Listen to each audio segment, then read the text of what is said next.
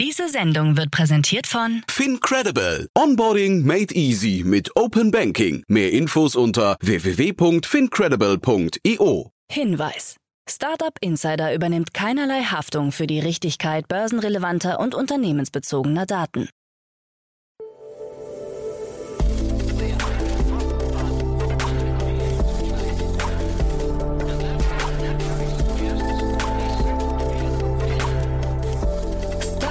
Insider Daily.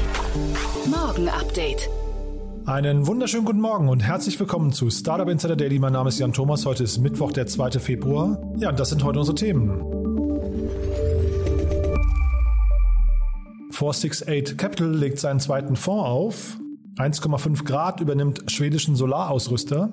Die Solaris Bank schließt die Contis-Übernahme ab. WeTransfer sagt sein IPO ab. Und die Facebook-Kryptowährung Diem ist offiziell beerdigt. Heute bei uns zu Gast im Rahmen der Reihe Investments und Exits ist mal wieder Jasper Masemann von HV Capital. Und wir haben über ein richtig krasses Unternehmen gesprochen, finde ich. Eine Series H, also eine Finanzierungsrunde H, haben wir besprochen. Das zeugt von Größe und wir haben aber auch ein relativ frühes Investment besprochen von einem Unternehmen, das ja im Prinzip macht, was es will, habe ich das Gefühl. Auf jeden Fall zwei sehr coole Unternehmen, die wir besprochen haben, mit wirklich extrem namhaften Investoren. Das werdet ihr gleich hören. Kommt sofort nach den Nachrichten mit Frank Philipp. Aber wie immer der kurze Hinweis auf die weiteren Folgen. Um 13 Uhr geht es hier weiter mit Thomas Seidel. Er ist der Country Manager Germany von Spendesk. Und da gab es gerade eine Erweiterung der letzten Finanzierungsrunde. Und nochmal hinzugekommen sind weitere 100 Millionen Euro. Damit ist Spendesk auch ein Unicorn. Spendesk war schon mal hier zu Gast im Podcast vor ungefähr anderthalb Jahren, würde ich sagen. Und jetzt ist Thomas dabei, die deutsche Organisation aufzubauen. Und auch darüber haben wir gesprochen. Aber wir haben natürlich über den Fintech-Markt gesprochen und wie man es schaffen möchte, da in diesem Markt zu bestehen. Ja, und das ist das Gespräch um 13 Uhr und um 16 Uhr heißt es wie jeden Mittwoch junge Startups. Meine liebe Kollegin Nina Weidenauer begrüßt ja jede Woche mehrere junge Unternehmen, die maximal drei Jahre alt sind und maximal eine Finanzierungsrunde in Höhe von einer Million Euro abgeschlossen haben. Und so auch diese Woche drei tolle Unternehmen. Ein Fintech ist dabei, dann ein Unternehmen aus dem Recruiting-Bereich und ein Unternehmen, das juristische Einblicke von Fachleuten garantieren möchte. Also ihr seht schon, tolle Unternehmen, wie immer sehr, sehr früh in der Entwicklung, aber mir persönlich macht das besonders viel Spaß, weil diese Unternehmen noch so brennen für das, was sie da tun. Die sind noch komplett unverbraucht, die haben noch ihre großen Träume und ja, dementsprechend macht das richtig viel Spaß dazu zu hören. Man hört quasi das Leuchten in den Augen. Ja, das wie gesagt um 16 Uhr und damit genug der Vorrede. Jetzt kommen noch kurz die Verbraucherhinweise, dann kommt Frank Philipp mit den Nachrichten und dann kommt Jasper Jasemann von HV Capital. Werbung. Hi, hier ist Nina, Content Managerin bei Startup Insider. Suchst du deine nächste große berufliche Herausforderung? Dann melde dich bei uns. Wir suchen aktiv nach neuen Teammitgliedern, die Startup Insider zum führenden Informationsmedium der deutschsprachigen Startup-Szene machen wollen. Aktuell suchen wir Sales Manager, Customer Success Manager, Finanzmanager sowie Werkstudenten in den Bereichen Sales, Product und Content. Aber auch wenn keine passende Stelle dabei ist, melde dich trotzdem bei uns. Wir suchen immer nach leidenschaftlichen Menschen, die mit Startup Insider Großes bewegen wollen. Also, um mehr zu erfahren und dich zu bewerben, geh jetzt ganz einfach auf startupinsider.de/slash insider. Startup Insider Daily. Nachrichten. 468 Capital legt zweiten Fonds auf. Der Berliner VC 468 Capital hat das Closing seines zweiten Fonds bekannt gegeben. Mit rund 400 Millionen US-Dollar, umgerechnet rund 356 Millionen Euro, gehört der 2020 von Alexander Kutlich, Ludwig Ensthaler und Florian Leibert gestartete sogenannte Fund 2 jetzt zu den größten Early-Stage-Geldgebern in Deutschland. Zugleich werde man mit dem Fonds auch in ganz Europa und den Vereinigten Staaten investieren. Fokusthemen seien Technologien wie künstliche Intelligenz und Automatisierung, Software sowie Marktplätze und verbraucherorientierte Unternehmen. 1,5 Grad übernimmt schwedischen Solarausrüster. Das Hamburger Startup 1,5 Grad hat die Mehrheit am schwedischen Solartechnik-Ausrüster Cellsolar übernommen, mit mehr als 500 Beschäftigten Schwedens zweitgrößter Ausrüster. 1,5 Grad baut eine Plattform für klimaneutrales Leben und dürfte durch Zukäufe zeitnah die 100 Millionen Euro Umsatzmarke knacken. Unternehmensgründer Philipp Schröder gab an, diese Marke früher als erwartet erreichen zu können. 1,5 Grad konkurriert mit dem Solarunternehmen Enpal, das mit mehr als einer Milliarde Dollar bewertet wird und als erstes grünes Einhorn in Deutschland gilt. Maybe I bought it. Solaris Bank schließt Contis Übernahme ab. Die Berliner Solaris Bank übernimmt wie angekündigt den britischen Konkurrenten Contis. Die Partnerschaft wurde bereits im Juli letzten Jahres angekündigt und konnte jetzt zum Abschluss gebracht werden. Wir sind stolz darauf, dass wir mit unseren komplementären Produkten und unserer geografischen Abdeckung ein kompletter End-to-End One-Stop-Shop werden für Fintechs, Banken und Unternehmen, die Finanzdienstleistungen in ihr Angebot einbinden wollen, so Lee Johnstone, Managing Director von Contis in einer Pressemitteilung. Durch die Übernahme soll die Marktposition in Europa weiter ausgebaut werden. Im Zuge der letzten Finanzierungsrunde vor rund einem halben Jahr hatte die Solaris Bank mit einer Gesamtbewertung von 1,4 Milliarden Euro Unicorn-Status erreicht. Laut Berichten des Handelsblattes ist der Börsengang für das dritte Quartal 2022 geplant. I have an announcement to make. GP Bullhound kündigt Spec für Tech-Startups an. Eher ungewöhnliche Wege geht die Londoner Investmentbank GP Bullhound, die einen eigenen Spec angekündigt hat. Dieser solle anschließend eine Firma aus dem Tech-Bereich übernehmen und so an die Börse bringen. Der Fokus liege dabei auf Unternehmen aus Europa oder Israel und auf Startups aus den Branchen Software, digitale Medien, Marktplätze oder Fintech, die einen Wert zwischen 800 Millionen und 2 Milliarden Euro aufweisen. Das Volumen der Zweckgesellschaft soll 190 Millionen Euro betragen. Cancel it. WeTransfer sagt IPO ab. Das als europäischer Dropbox-Konkurrent geltende File-Sharing-Unternehmen WeTransfer hat bekannt gegeben, seine Pläne für einen IPO vorerst auf Eis zu legen. Grund dafür seien die verschlechterten Marktbedingungen. Obwohl wir uns aufgrund der volatilen Marktbedingungen entschieden haben, nicht an die Börse zu gehen, bleibt unser Engagement für die Bedürfnisse unserer globalen Gemeinschaft von 87 Millionen monatlich aktiven Nutzern so stark wie eh und je, gab der CEO von WeTransfer Gordon Willoughby anschließend bekannt. WeTransfer hatte ursprünglich geplant, im Zuge des Börsengangs in Amsterdam 125 Millionen Euro einzunehmen. It is over. Kryptowährung Diem offiziell beerdigt. Wie bereits berichtet, stand die Kryptowährung Diem aufgrund von Regulierungsdruck und den Abgängen mehrerer hochrangiger Mitarbeiter bereits länger zur Disposition. Jetzt folgt der offizielle Sargnagel für die von Meta initiierte Kryptowährung. Die hinter Diem stehende Organisation gab am Montag offiziell bekannt, dass sie ihre Vermögenswerte für rund 200 Millionen US-Dollar an die auf Kryptowährungen spezialisierte Bank Silvergate verkauft hat.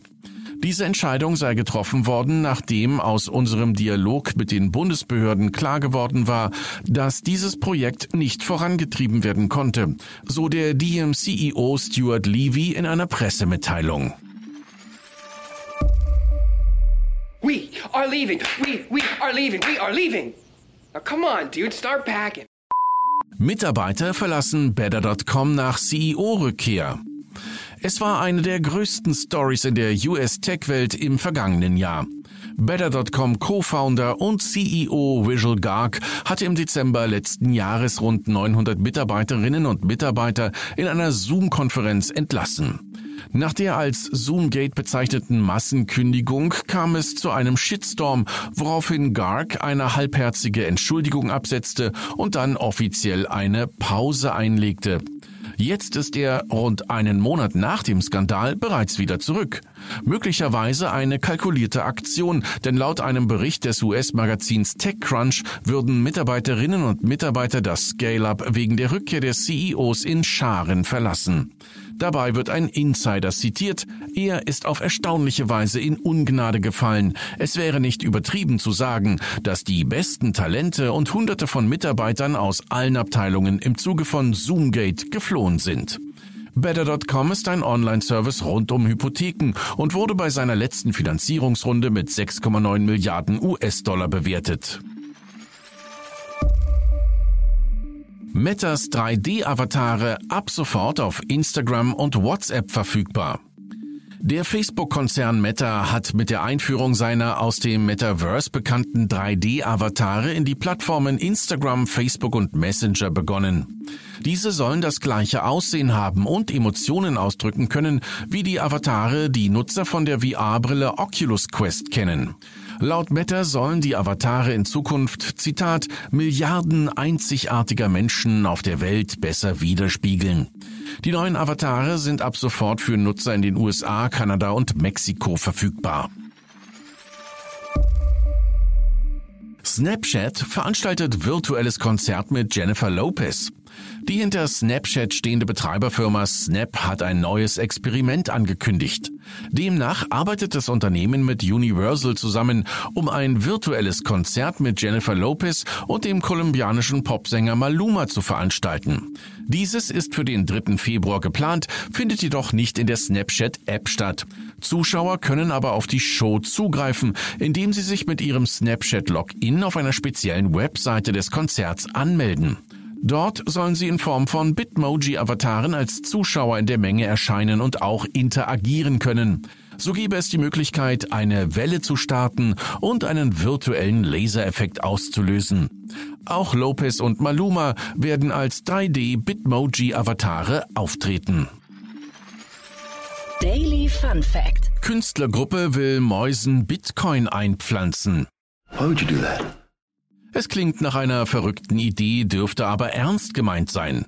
Ein anonymes und dezentralisiert autonomes Künstlerkollektiv, das sich Bitmaus DAO nennt, hat angekündigt, Mäusen Bitcoin einzupflanzen. Dazu soll die DNA der Tiere entsprechend verändert werden, damit die Tiere die Kryptowährung in sich tragen. Im ersten Schritt soll in Zusammenarbeit mit einem Biologieunternehmen die Mäuse-DNA zerlegt und bearbeitet werden. Dabei soll der Bitcoin in die DNA eingebaut werden. Sobald die Mäuse trächtig werden, soll sich der Bitcoin ebenfalls fortpflanzen. Sollte diese erste Variante technisch nicht umsetzbar sein, werde der Kryptoschlüssel stattdessen in ein harmloses Virus eingebaut. Das Kollektiv spricht von einem Kunstprojekt, bei dem Geld und Leben direkt gekoppelt werden, womit der Wert der Bitcoin-Maus mit dem der Kryptowährungen schwanken würde. Die Idee für das Experiment soll einem der Beteiligten beim Einschlafen gekommen sein. Startup Insider Daily. Kurznachrichten. Für das Minecraft-Projekt Blockverse wurden binnen acht Minuten 10.000 NFT im Gegenwert von umgerechnet 1,2 Millionen Dollar verkauft. Versprochen wurde den Käufern ein exklusiver Server für Besitzer der neuen NFT. Dieser wurde jedoch wenige Tage später samt Discord-Channel und die Website offline genommen, weshalb viele einen Betrug witterten. Allerdings haben sich die Betreiber nach mehreren Tagen zu Wort gemeldet und sich entschuldigt. Sie seien panisch geworden, nachdem Beschwerden über NFT-Transaktionsgebühren und Gamer-Begrenzungen des Servers eingegangen waren. Deswegen hatten sie das Projekt offline genommen und auch keine Gelder eingenommen. Das Unternehmen Jetpack Aviation, eigentlich bekannt für die Entwicklung von Raketenrucksäcken, hat den sogenannten Speeder Air Utility Vehicle vorgestellt, eine Art fliegende modulare Plattform, die je nach Konfiguration unterschiedliche Aufgaben erfüllen kann. Damit soll es künftig beispielsweise denkbar sein, den düsenbetriebenen Speeder als autonome Drohne einzusetzen. Auf den Pressefotos erinnert er jedoch eher an eine Mischung aus fliegendem Motorrad und Minijet. Ein überfälliges Experiment läuft derzeit in NRW. Um die Steuerung von Verkehrsampeln agil auf Verkehrssituationen anpassen zu können, haben Forschende am Fraunhofer IOSB INA eine intelligente Ampelsteuerung mithilfe von künstlicher Intelligenz konstruiert. Dabei sollen selbstlernende Algorithmen in Kombination mit neuer Sensorik für einen verbesserten Verkehrsfluss sowie kürzere Wartezeiten sorgen und zugleich Fußgängern mehr Sicherheit an Ampelkreuzungen bieten. Die New York Times verleibt sich das beliebte Puzzlespiel Wordle ein. Das Spiel wurde vom Softwareentwickler Josh Wardle im vergangenen Oktober als Webanwendung programmiert und hat seitdem das Internet im Sturm erobert. Nach Angaben der New York Times Company wird es derzeit täglich von Millionen Menschen gespielt. Der genaue Kaufpreis wurde nicht kommuniziert, liege aber im unteren siebenstelligen Bereich. Der Tech-Konzern Apple geht gegen einen kanadischen Filmemacher vor, der ein Kickstart-finanziertes Filmprojekt namens Appleman realisiert. Darin wird die Geschichte eines Superhelden mit einer besonderen Affinität zu Äpfeln erzählt. Der Filmemacher betont, dass er keine negativen Konnotationen in Bezug auf Apple in seinem Film verarbeite und größten Respekt vor Apple habe. Stattdessen sehe er sich einem Akt des Markenmobbings ausgesetzt und fürchtet nun um seine Filmproduktion. Und das waren die Startup Insider Daily Nachrichten vom Mittwoch, den 2. Februar 2022. Startup Insider Daily. Investments und Exits. Ja, ich freue mich sehr. Jasper Masemann ist wieder hier, Partner von HV Capital. Hallo Jasper. Moin Jan, wie geht's? Oh, ja, eigentlich ganz gut, aber frag mich lieber nicht. Ne? Ich, ich freue mich aber sehr, dass wir sprechen. Das hält meine Stimmung gerade wieder auf. Äh, es war ein langer Tag. Ansonsten, äh, ich freue mich auf das Gespräch. Du. Geht's dir auch gut? Hervorragend. Ja, ich freue mich auch. Ich hatte ein bisschen Urlaub. Äh, so langsam habe ich ihn schon wieder vergessen. Aber mein Kollege Jan, der andere Jan, der rechargt ja gerade. Ja, und ich freue mich, dass du dann eben einspringst. Das macht immer Spaß bei euch. Ähm, immer, habe ich auch beim letzten Mal schon gesagt, immer auf gleichem Level. Das ist so toll bei euch. Also von daher, äh, ja, genug des Honigs um den Bart. Wir gehen rein ins Gespräch. Ne? Äh, du hast zwei tolle Themen mitgebracht. Das eine ist, also das zweite muss mir ein bisschen mehr erklären, glaube ich. Das erste, da, da erschließt sich am sofort, ist total krass, ne? Ja, also es geht um Chargebee, Firma aus Indien. Wir haben gesehen San Francisco, aber wir beide sind uns sehr einig, es ist eine indische Firma. Und die haben gerade die nächste große Runde geraced, nachdem sie Anfang letzten Jahres schon eine große Runde geraced hatten. Eine Series H. Also ich mache das ja hier schon ein bisschen länger, aber das kommt einem selten unter, muss ich sagen. Ja, und diese Buchstaben, ich glaube, meine, also meine größte Firma Verbit hat eine Series F. Ähm, ich, ich verliere da irgendwann den Überblick. Ich glaube, die Buchstaben sind, sind, helfen dann auch nicht wirklich weiter. Die Größe mhm. der Runde ist, glaube ich, wichtiger. Also die haben jetzt mhm. insgesamt 470 Millionen fast Funding erased. Mhm. Das ist schon Wahnsinn. Aber es zeigt auch, also äh, Series H bedeutet ja auch dann, oder Series H, ich weiß gar nicht, bedeutet ja dann auch quasi, dass sie das schon länger machen. Ne? Glaube ich, 2011 oder 2012 äh, haben sie die erste die Seed-Runde gemacht damals. Und dementsprechend, also ist es schon ein, ein reiferes Unternehmen auch, ne?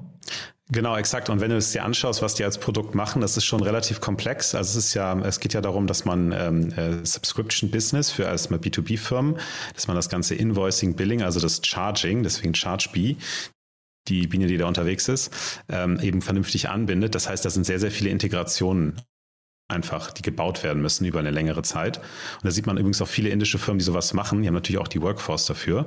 Ähm, und bis ich dann natürlich erstmal so eine Art Abdeckung erreicht habe, dass ich auch wirklich skalierbar bin und nicht nur in bestimmten Segmenten unterwegs bin, das dauert halt schon seine Zeit. Aber dann scheint das ein sehr, sehr gutes Business zu sein. Mhm.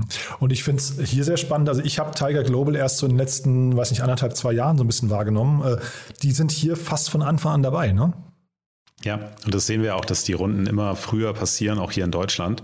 Es ist, hat ein bisschen was mit deren Konzept zu tun. Die sind ja eher, sag ich mal, so eine Art ETF-Fonds, äh, mhm. der einfach äh, in Tech Cooler investiert und dann immer Aha. früher gegangen ist. Aha.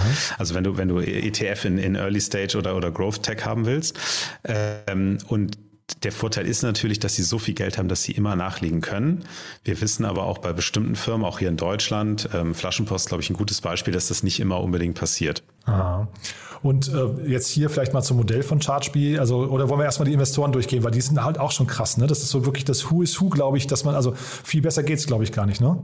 Also genau, auf jeden Fall ist natürlich Sequoia der, der Top-Name, der jetzt auch in dieser Runde den Lead übernommen hat. Und das ist also nach meinem Verständnis Sequoia Global Fund. Äh, hier steht India zum Teil, sicherlich die indischen Partner, die da, die da in Charge sind, aber zusammen mit Tiger Global. Ähm, davor waren aber auch schon Insight dabei. Insight Partners kennt man, Left Lane Capital, was ja Leute sind, die von Insight Partners kommen. Ähm, und, und dann eben aber auch Sapphire Ventures, das ist ja SAP eigentlich, der SAP Pension Fund, wenn man so, wie man so nett sagen kann. Aber tolle Leute sind auch bei, bei Verbit mit investiert, sehr, sehr gute, sehr, sehr gut im Board.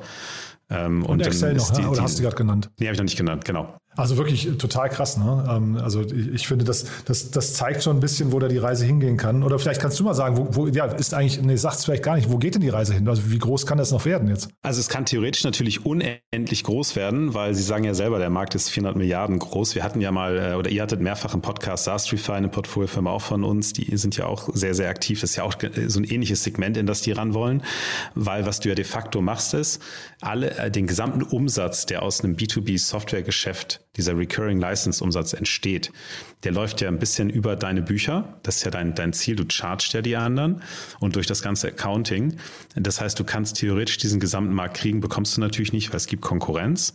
Aber äh, das ist natürlich jetzt auch ein Markt, den so ein Salesforce, der nur ein Teil davon ist, der sehr viel kleiner erscheinen lässt plötzlich. Natürlich bekommst du nur eine kleine Marge davon, wie jeder Payment Provider.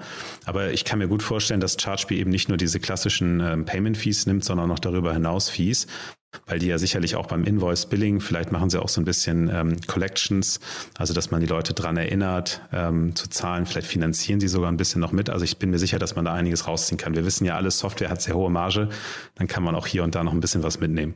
Äh, genau, die lassen sich so richtig Huckepack nehmen, ne? glaube ich, von jedem, der Subscriptions anbietet. Und du sagst jetzt gerade Software, aber wahrscheinlich gilt es doch auch für so kleinere Themen, ne? wie vielleicht, ich weiß nicht, Netflix und Spotify und so, oder?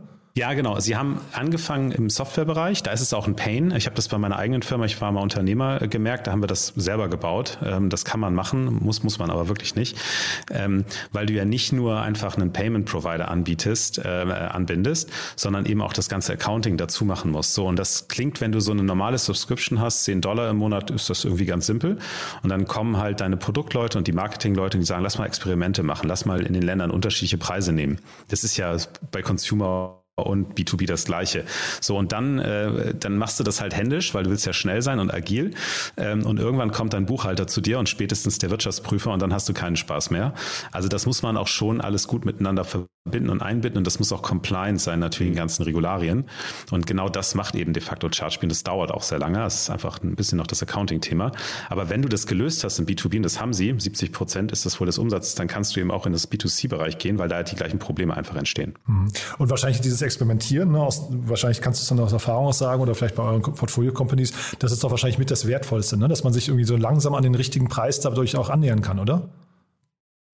Ja, ich, ich versuche mich gerade zu erinnern, der, der Michael Schritzmal, den haben wir auch in vielen Firmen erlebt und der war mal bei Pipedrive. Ähm, ähm, der hatte mir mal erzählt, dass sie, glaube ich, bei eDarling, ich weiß gar nicht mehr, was waren, 10.000, Michael, ich hoffe, ich zitiere ich nicht falsch, aber tausende von unterschiedlichen Preisen hatten. ähm, und ähm, das, das muss man natürlich managen, ja. Und wir haben zum Beispiel, also ich sitze bei Lingo Kids im Board, das ist ähm, äh, Lernen für kleine Kinder. Und die sind halt weltweit aktiv. Äh, und da hast du natürlich indische Kunden, die einen anderen Preis zahlen können als amerikanische oder deutsche Kunden.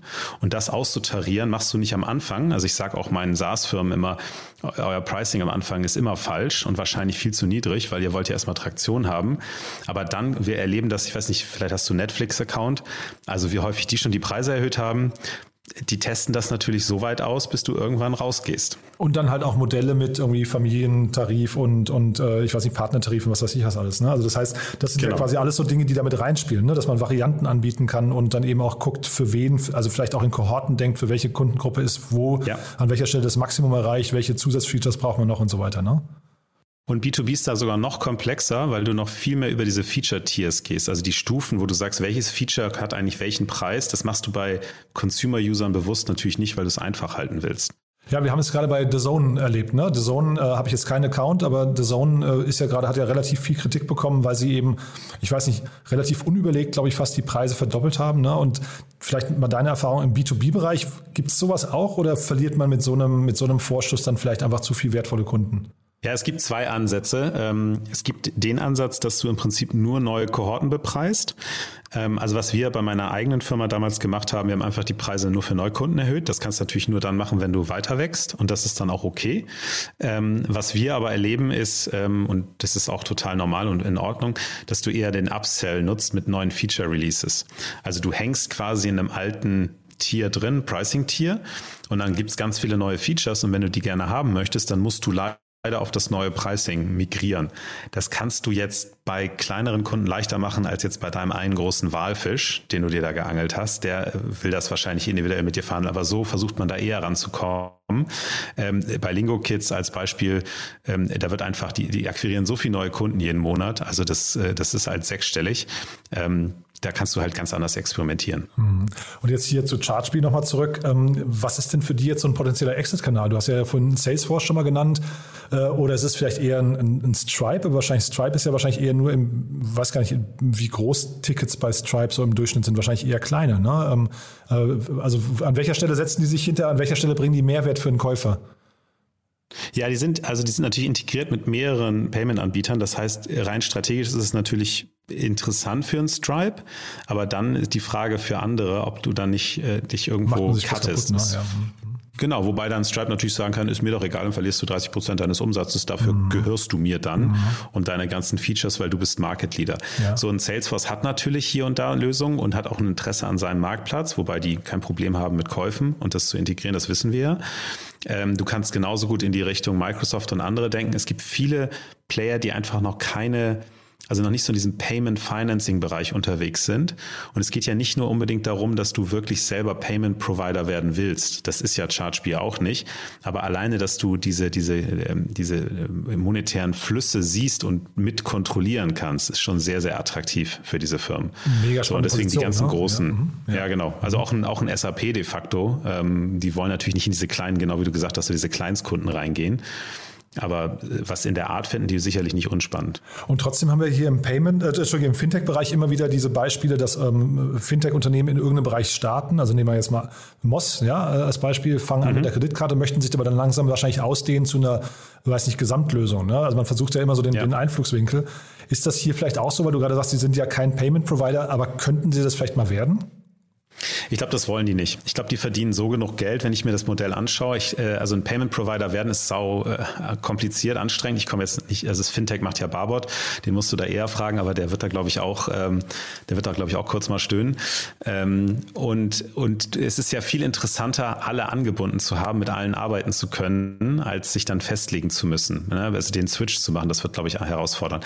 Nein, ich glaube, es ist, ähm, äh, und um auf dein Beispiel zurückzukommen, das Schöne bei ChargeBee ist ja, die werden ja pro, äh, am Umsatz bezahlt. Also sie verdienen ja mit an meinem Umsatz, obwohl eigentlich die Infrastruktur im Hintergrund jetzt nicht so einen wahnsinnigen äh, Skalierungseffekt in den Kosten hat. So, das heißt, die verdienen sicherlich sehr, sehr viel mehr als so mancher Payment Provider und müssen dann gar nicht in den Bereich reingehen. Ein Moss, ein Plio ähm, und andere von diesen Anbietern oder auch Number 26, das wissen wir. Warum werden die überhaupt breiter? Natürlich haben die alle Weltherrschaftsfantasien, aber die verdienen auch einfach nicht so viel. Die müssen breiter werden, um einfach mal vernünftig Gross Profit äh, rauszuziehen. Das ist ja spannend. Das heißt, eigentlich ist ein guter, guter Blick am Anfang, wenn man gründet, einmal zu gucken, an welcher Stelle entstehen die meisten Margen. Ne? Also wo, wo wird eigentlich am meisten verdient? Wertschöpfung. Also Wertschöpfung, ich, ja, ich komme natürlich, genau, ich mache natürlich eher so B2B-Software, aber ich frage mich halt auch immer mit den Gründern zusammen, welchen Teil des, äh, der, der Wertschöpfung kannst du eigentlich verbessern und welchen kannst du eigentlich beherrschen? Und du hattest mein Lieblingsbeispiel am Podcast eben mit Sastrify, ähm, die können theoretisch alles da beherrschen, wollen sie natürlich nicht, sind ganz mhm. freundliche Jungs aus Köln. Ähm, aber äh, je mehr du siehst, je mehr über deine Bücher läuft oder durch deine Plattform läuft, desto mehr Potenzial hast du natürlich. Mhm. Und das hier, ähm, nur weil du es eben so angedeutet hast, eigentlich ist ja Charspiel so ein bisschen dieser äh, Schaufelverkäufer ne, im Gold Rush, oder? Ja, ja, also äh, ich würde sogar sagen, es ist noch ein bisschen mehr als ein Schaufelverkäufer, weil er eben dir, dir auch hilft, wo du buddeln sollst und dir auch Feedback gibst, cool, was gerade beim Buddeln passiert. Ne? Aha, ne? Also spannend. schon, aber, aber und, und er schaufelt natürlich, also nicht nur die Schaufel, sondern er transportiert es auch weg für dich. Ähm, so, und sagt dir auch, was es wert gewesen ist, was du da rausgeholt hast. Also das passt schon alles ganz gut zusammen und deswegen, ich finde es ein super interessantes Modell. Aber auch genau wie du, ich habe auch geguckt, wie alt die Firma ist und mich gefragt, was haben die eigentlich am Anfang gemacht, auch ein bisschen gelesen und die haben natürlich wahnsinnig viele Anbindungen einfach gebaut. Äh, weil es halt so hochkomplex ist. Ja, super. Also ein tolles Role Model, ähm, haben vieles richtig gemacht scheinbar. Ne? Dann lass uns mal zum zweiten Thema gehen. Das, wie gesagt, ist mir ein bisschen fremder und da bin ich sehr gespannt, weil es ist ja auch noch kleiner, ne? Ja, also es geht äh, um DeepNote, eine Firma, die jetzt ein Funding bekommen hat von Excel und Index, 20 Millionen. Und es ist schon interessant, dass beide gleichzeitig zusammen eine Firma finanzieren, die so früh ist. Das Themengebiet ist halt sehr spannend. Ich habe mir so ein bisschen die Seite angeguckt und muss sagen, die haben mich inhaltlich ein bisschen abgehängt, muss ich sagen. Im, äh, was die de facto machen, ist, ist ähnlich wie bei der, ähm, bei der Programmierung. Es wird ja viel lokal gearbeitet äh, mit, sag ich mal, Programmen, Setups, die muss man sich selber konfigurieren auf seinen lokalen Maschinen, also seinen, seinen Laptops oder seinen Standrechnern. Und sie helfen dir dabei, das Ganze in der Cloud zu machen in einer sehr standardisierten Form. Warum ist das wichtig? Weil ich dann einfach weniger Aufwand habe in meinen ganzen Setups als Data Scientist, ähm, wenn ich meine Modelle trainiere. Also ich muss ja erstmal Daten aufbereiten, dann konfiguriere ich meine, meine AI-Modelle, dann schmeiße ich die da rein, dann gucke ich mir das alles an. Und das möglichst effizient zu gestalten, ohne dass ich mich immer mit lokalen Maschinen-Setups beschäftigen muss. Das versuchen die zu machen über sogenannte ähm, äh, Jupyter Notebooks. Aha. Und da wollen wir jetzt gar nicht so tief reingehen. Das ist Open Source, das kann man nachlesen. Äh, Jupyter, aber eben mit Y. Ähm, und das, ist ein, das sind schöne Projekte. Und die Idee von der ganzen Sache ist, es ist egal, was du für eine lokale Maschine hast. Es ist egal, was du für einen technischen Hintergrund hast. Wir geben dir die Infrastruktur und wir geben dir das Setup, dass du sofort arbeiten kannst. So, das ist erstmal so das Basic-Ding. Und dann, und dann sagen, sagen die im Endeffekt, naja, das ist doch schon mal super. Jetzt habe ich das alles im Browser ähm, mit DeepNote und ähm, alles schön und leicht. Jetzt kannst du ja auch miteinander arbeiten. Und da kommen wir so in so Geschäftsmodelle wie Figma rein, die ja auch dadurch groß geworden sind, dass diese Kollaboration wichtig ist und funktioniert. Und jetzt gibt es bestimmte Themen, da will man nicht kollaborieren. Ich habe, wir hatten darüber gesprochen, ähm, gibt, gibt zum Beispiel Projekte im Grafikdesign, da will ich das alleine machen, eine Zeit lang. Aber gerade Figma hat es gezeigt für Produktmanager, dann zeige ich das meinem Manager oder meinem Kollegen und hole mir Feedback und dann verändern die was. Auch bei die Data Scientists, je größer die Teams werden, je größer die Projekte werden, je mehr wollen die zusammenarbeiten. Und die machen das natürlich heutzutage alles remote, schwer zu bekommen, das Talent ähm, und so weiter. Und da funktioniert das natürlich über so ein Deep Note äh, Notebook viel, viel leichter, als wenn ich da mit meinen Local Machines arbeite. So, und das ist eigentlich so das Interessante, woran die sehr lange arbeiten, ist natürlich auch sehr komplex. Und was mir noch sehr, sehr gut gefallen hat, die sind ja erstmal auch für umsonst gestartet, haben jetzt so kleines Charging, was sie machen, also ein bisschen wird verlangt für komplexere Features. Ähm, die benutzen eine ähnliche Strategie wie Qualtrics, dass sie über die Universitäten gehen und versuchen über Free Tiers, also umsonst, Studenten daran zu gewöhnen, das zu nutzen. Studenten sind ja interessant. Wir haben ja, wie gesagt, ein ähm, Talentproblem im, im Data Science Bereich. Das heißt, wenn die sich daran gewöhnt haben, DeepNote zu benutzen und scheinbar ist die Durchdringung da massiv, dann gehen die danach in ihre Firmen rein, so war es bei Qualtrics, und sagen, ja, natürlich arbeite ich mit DeepNote, ich kann gar nichts anderes. So, und dann kann ich auch chargen, ne? Dann kann ich auch chargen dafür. Das hatte ich mich nämlich gefragt, wie die überhaupt an die Nutzer rankommen. Das ist ja auch so ein bisschen vielleicht wie GitHub oder sowas. Ne? Man, man braucht ja irgendwie so, so, irgendwie einen guten Zugang. Bei Monday.com hat äh, Pip Klöckner erzählt, äh, die versuchen das sehr niedrigschwellig zu machen durch diese No-Code, Low-Code-Anwendung, dass einfach jeder im Unternehmen das mal als Single-Version äh, nutzen kann und dann eben anfängt, Leute einzuladen. Ist vielleicht hier ein bisschen ähnlich. Man braucht irgendeinen sinnvollen Einflug, äh, Einflugschneise. Ne? Genau, also ich glaube, bei den Studentenprojekten ist es relativ simpel. Es ist umsonst, es lässt sich gut benutzen, deswegen lass uns das mal zusammen machen. Dann schicke ich das meinem Professor, der merkt, er findet das auch gut. Aber Richtung Firmen ist natürlich interessant, dann kannst äh, du und ich, wir kriegen so einen Link, können dann da uns was anschauen, was das Modell ausgeworfen hat, können ein bisschen in die Statistiken reingehen und das ist alles No-Code. Also sozusagen so ein bisschen die, die ganze View-Ebene. Und ich muss überhaupt nicht in den, ähm, in den Code dann reingehen danach, um, um das zu editieren, sondern schicke ich das einfach zurück, vielleicht auch mit Anmerkungen und dann macht das der Data Scientist für mich.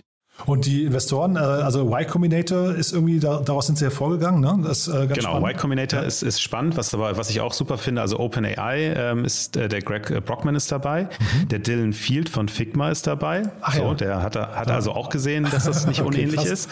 Aha. Und äh, dann gibt's halt den größten Single-Person-VC, äh, der dabei ist, Elad Giel. Ich weiß gar nicht, was der letzte fand, war 600 Millionen oder so. Ach, den kennst du, ja? Ist, ist den er alleine geraced hat. Ich kenne ihn nicht, ich habe ihn zweimal getroffen, aber... Nee, aber ich meine, als ähm, Person kennt man den, weil ich ich bin auch über den gestolpert, war total ja. baff, was der für ein Portfolio hat. Ja, ja ist irre. Genau. Und, und, äh, und der kommt, der macht das natürlich auch wahrscheinlich ein bisschen breiter. Mhm. Aber normalerweise ist es so, wenn der in ein Team investiert und ein Thema, dann hat er sich das sehr genau überlegt.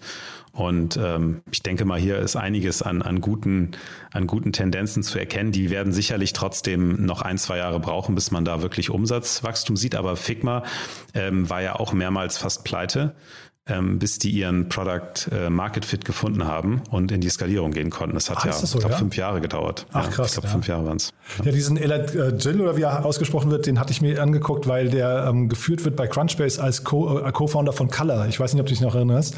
Äh, Color war halt so ein äh, vor zehn Jahren ungefähr, glaube ich, so ein Ding. Die sind mit einem Pitch-Deck rausgegangen, haben 41 Millionen damals eingesammelt, nur mit, mit dem Deck. Also noch, gab es noch gar nichts und wollten, ähm, wollten Smartphones kombinieren zu dem größten Telebroadcaster äh, der Welt. Ne? Die wollten also dafür sorgen, dass man quasi überall live äh, äh sich hinschalten kann auf der Welt, weil andere Leute ihr Smartphone zur Verfügung stellen.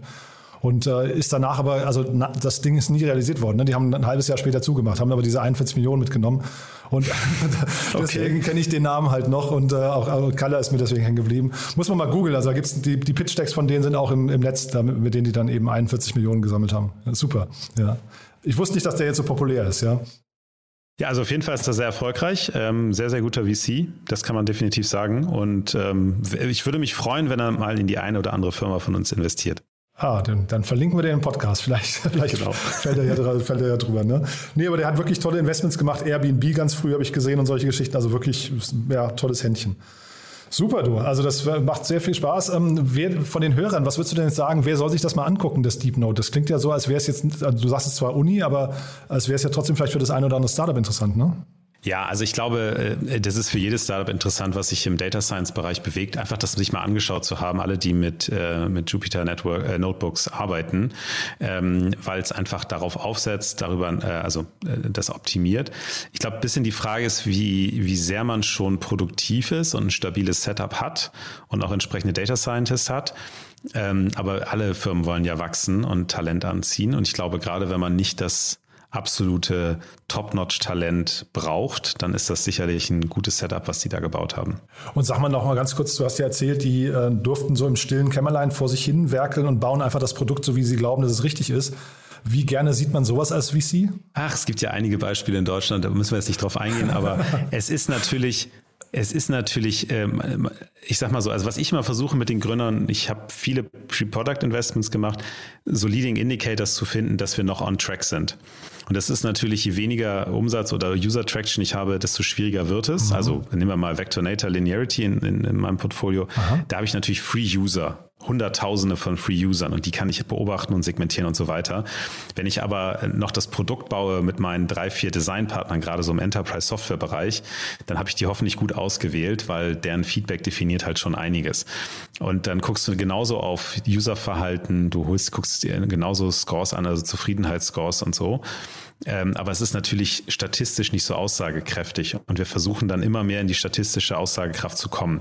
Ich glaube, das schwierigste, die schwierigste Diskussion, die wir in den Boards haben, ist so, okay, ich bin in vier Segmenten parallel, ich bin aber, mache vielleicht 500.000 Umsatz oder so im Jahr was mache ich jetzt eigentlich? Natürlich fokussiere ich mich auf ein Segment, weil es dann immer leichter wird, aber habe ich dann auch wirklich das richtige Segment mir ausgesucht? Und ich versuche das mit den Gründern immer auf ein also Product Segment Fit da, wo es am stärksten ist und aber genug Adjacent Segments sind, in die man dann reinwachsen kann später. Aber eher so den Mut mitzugeben, fokussiert euch mal weiter, auch wenn sich das unangenehm anfühlt, weil man so ein bisschen die Optionen vom Tisch nimmt. Das heißt, man hat sich aber in dem Fall wahrscheinlich auch als Gründer eine ganze Reihe an zumindest kritischen Fragen und vielleicht auch, ähm, was ich, mehr Fragen, als jetzt, wenn man einfach sagt, Umsatz oder Nutzerwachstum oder sowas äh, gefallen zu lassen. Ne? Ja, das Problem an Umsatz oder Nutzerwachstum ist ja, das sind ja Lagging ähm, Indicators. Also mhm. das heißt, das ist schon passiert. Ja, und das so. ist so ein bisschen so, wie wenn du im Dezember, Mitte Dezember in die Börse investiert hast, weil du gesagt hast, mega geil, geht ja alles hoch.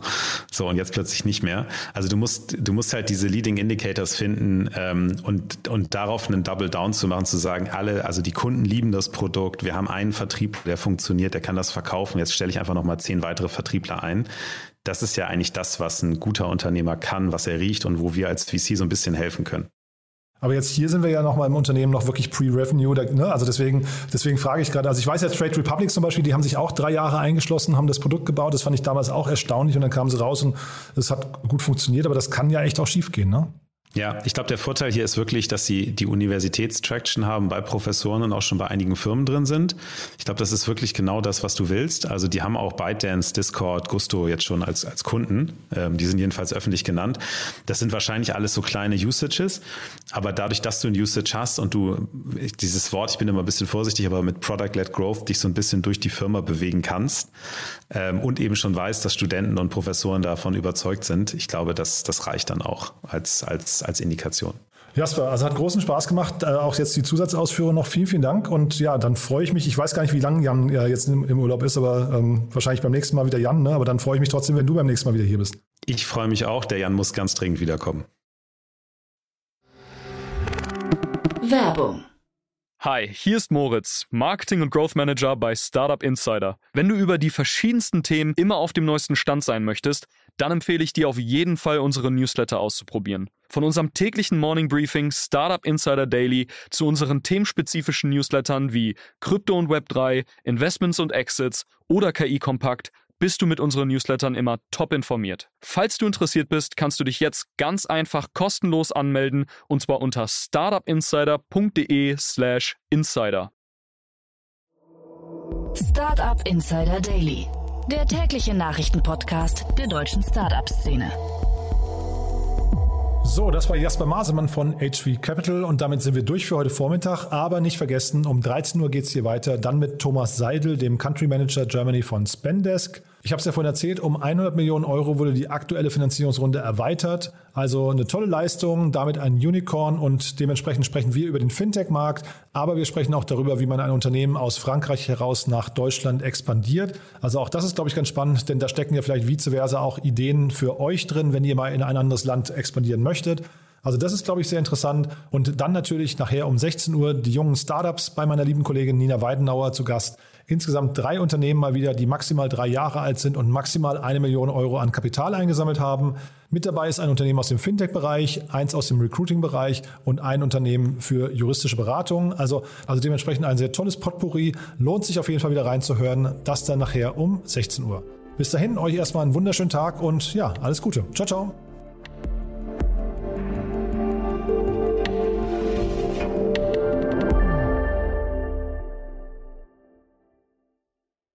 Diese Sendung wurde präsentiert von Fincredible. Onboarding made easy mit Open Banking. Mehr Infos unter www.fincredible.io.